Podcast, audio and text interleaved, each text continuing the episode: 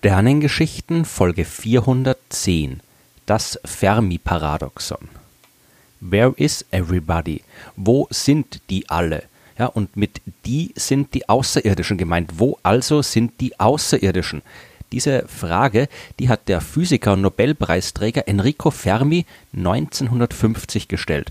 Der war gerade unterwegs zum Mittagessen, zusammen mit ein paar anderen hochdekorierten Kollegen aus der Wissenschaft, und die haben über einen Cartoon in einer Zeitung diskutiert, in dem es um UFO-Sichtungen ging und da hat Fermi sich und seine Kollegen gefragt, wo sind sie alle?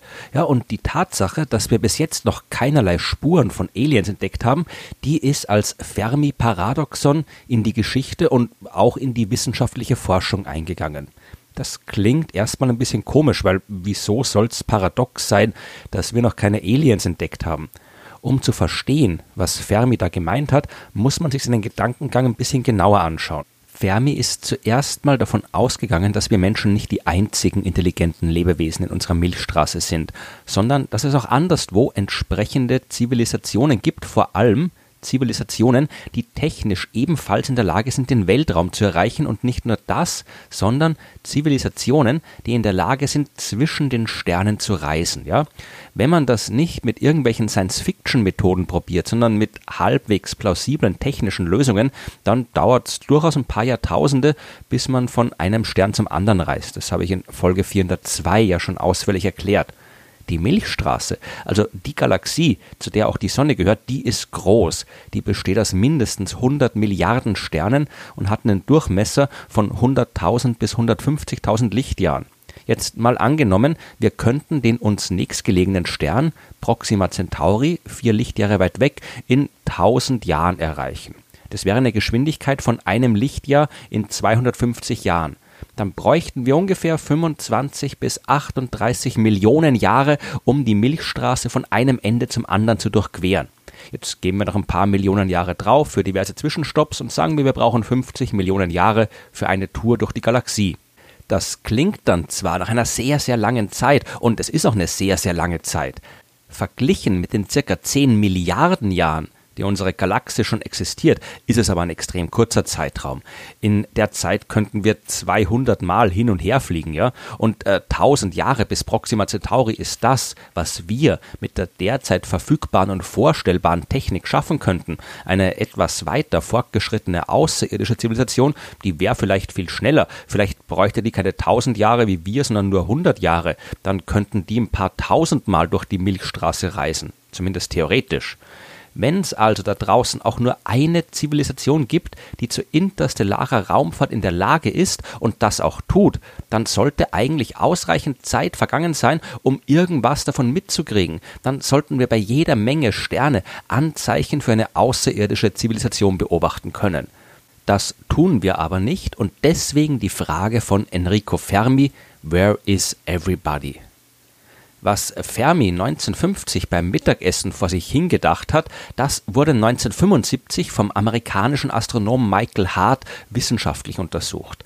Hart war allerdings auch ein überzeugter Rassist. Insofern muss man seine Ausführungen über nichtmenschliche und außerirdische Zivilisationen vielleicht ein bisschen kritisch betrachten. Am Ende spielt es aber auch keine Rolle, weil im Lauf der Zeit sehr viele andere probiert haben, die Frage von Enrico Fermi zu beantworten und das Paradoxon aufzulösen. Wissenschaftlerinnen und Wissenschaftler ebenso wie Leute, die Science-Fiction-Bücher geschrieben haben. Die möglichen Erklärungsversuche für die Abwesenheit der Aliens, die sind vielfältig.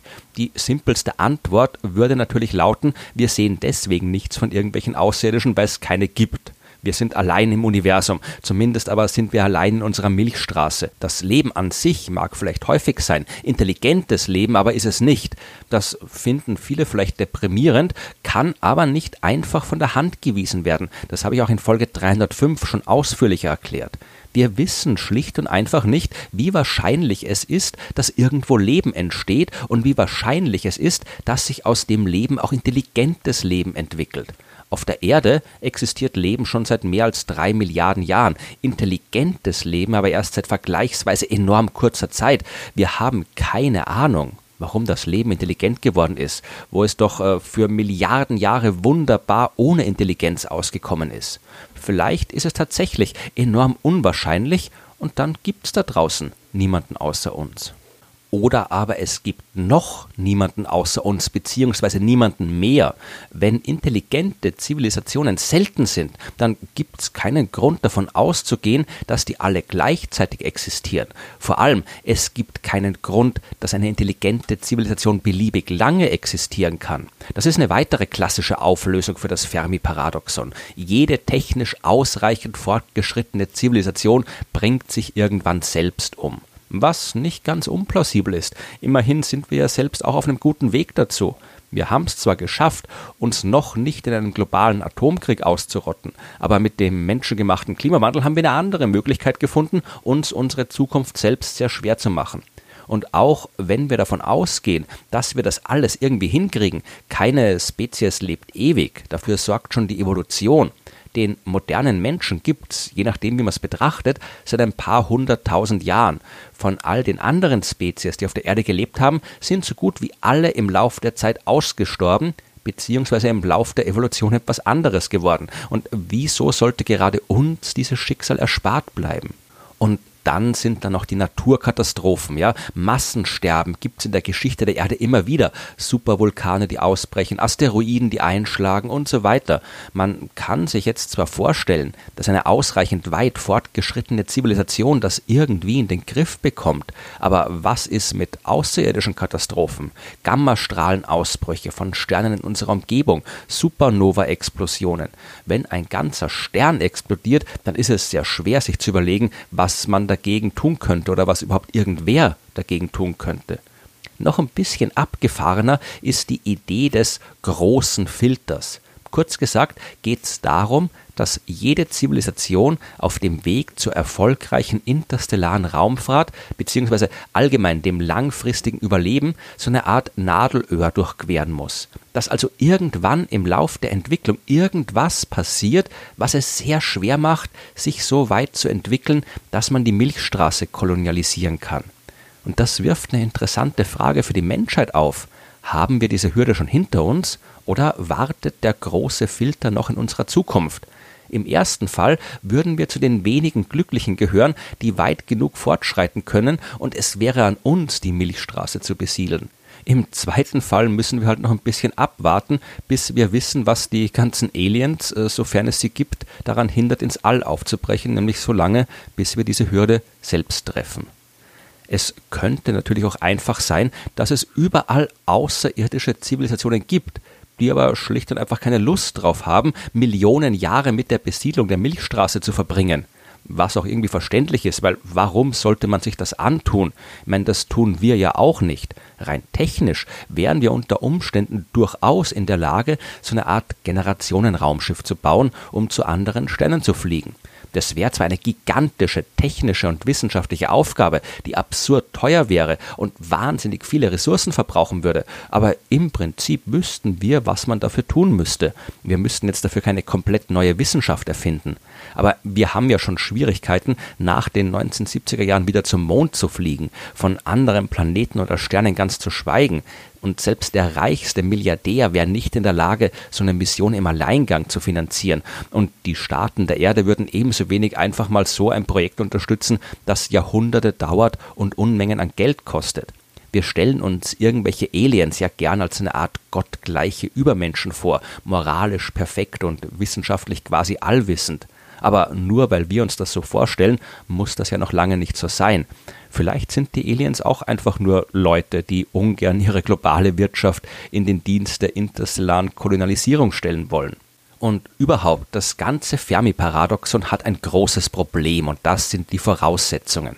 Dass man nicht einfach voraussetzen sollte, dass intelligente Zivilisationen häufig sind, das habe ich ja schon erklärt. Ebenso, dass man nicht zwingend davon ausgehen muss, dass jemand zwischen den Sternen reisen will, nur weil man theoretisch zwischen den Sternen reisen könnte. Was man aber ebenfalls nicht voraussetzen kann, dass wir auch nur irgendeine halbwegs realistische Vorstellung davon haben, was irgendwelche Außerirdischen denken. Wir Menschen denken wir Menschen, weil wir Menschen sind und sich unser Gehirn mit seinem Bewusstsein im Lauf der Evolution auf der Erde so entwickelt hat, wie es das eben getan hat. Wir haben keine Ahnung, wie sich Intelligenz anderswo entwickelt und ob das auch nur annähernd irgendwas mit unserer Intelligenz zu tun hat. Mit unserem menschlichen Gehirn können wir uns zwangsweise nur irgendwas vorstellen, was so ähnlich funktioniert wie wir, aber es kann auch komplett anders sein. Und Aliens könnten von irgendwelchen Motivationen getrieben sein, die wir uns nicht mal vorstellen können. Vielleicht sind da ja auch überall irgendwelche Außerirdische, aber die sind halt einfach schlicht so anders, dass wir sie nicht erkennen können.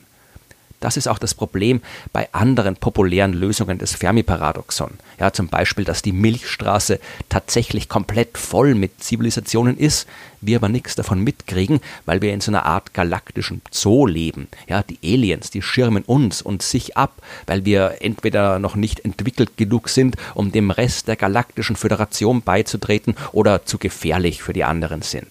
Das ist ein Gedankengang, der aber eher von klassischer Science Fiction motiviert ist und nicht von irgendwelchen wissenschaftlichen Fakten, ja, genauso wie die These, dass deswegen keine Aliens zu sehen sind, weil jede Zivilisation, die zu sichtbar wird, sofort von einer anderen, aggressiveren Zivilisation ausgelöscht wird und ebenso wenig mit Wissenschaft zu tun haben die Lösungen des Fermi-Paradoxon, die mit Verschwörungstheorien zu tun haben. Also zum Beispiel, es gibt jede Menge Hinweise auf außerirdische Zivilisationen, die aber vor der Öffentlichkeit alle vertuscht werden. Ja, wenn man lange und kreativ genug nachdenkt, findet man noch jede Menge andere Möglichkeiten, die Frage von Fermi nach dem Verbleib der Aliens zu beantworten. Und das macht ihren Reiz aus, ja, äh, nicht unbedingt ihren Wert für die Wissenschaft. Um sie in der Hinsicht seriös beantworten zu können, wissen wir einfach zu wenig. Es ist natürlich verlockend, sich irgendwelche Aliens so vorzustellen, wie wir das aus der Science Fiction gewöhnt sind, ja, und nach irgendeiner galaktischen Föderation zu suchen wie in Star Trek oder einem Imperium wie bei Star Wars und all dem besiedelten Planeten mitsamt dem interstellaren Raumschiffverkehr. Mit echter astronomischer Forschung hat das aber nichts zu tun. Hier können wir nur feststellen, dass das Universum ein sehr, sehr großer und vor allem sehr, sehr leerer Ort ist. Selbst wenn wir derzeit nicht die einzigen intelligenten Lebewesen sein sollten, ist es auf jeden Fall ein absurder Aufwand, zwischen den Sternen zu reisen. Von einer Millionen Jahre dauernden Kolonisation einer ganzen Galaxie gar nicht zu reden. Vielleicht sind wir ja doch irgendwann mal bereit, diesen Aufwand zu treiben. Und dann können wir selbst herausfinden, wo alle sind.